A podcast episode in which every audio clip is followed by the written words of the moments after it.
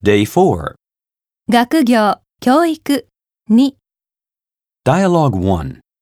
Ben and fellow student Tom discuss essays. Wow! Ben is reading a book! Are you trying to get acquainted with Shakespeare, Ben? I thought you said he was a big yawn. He is, but I have to write an analytical essay on Shakespeare's verse for my English literature class.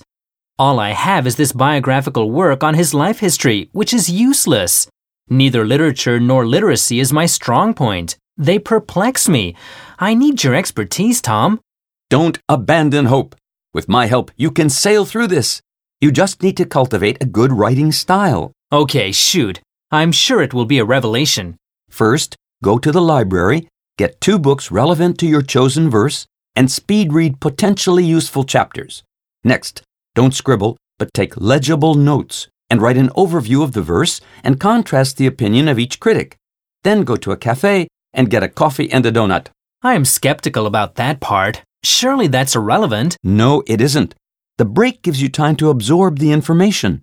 When you return to the library, you can sum up the ideas and add your personal insight. So that's why you always get an A. You'd better believe it.